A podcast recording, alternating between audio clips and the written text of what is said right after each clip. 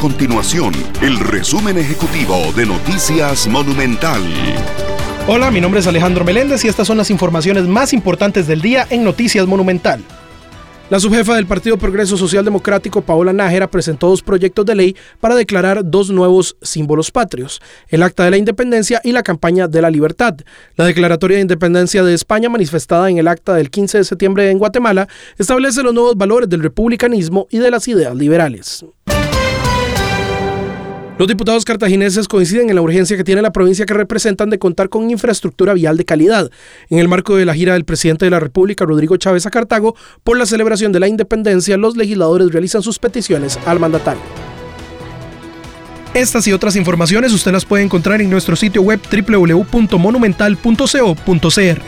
Nuestro compromiso es mantener a Costa Rica informada. Esto fue el resumen ejecutivo de Noticias Monumental.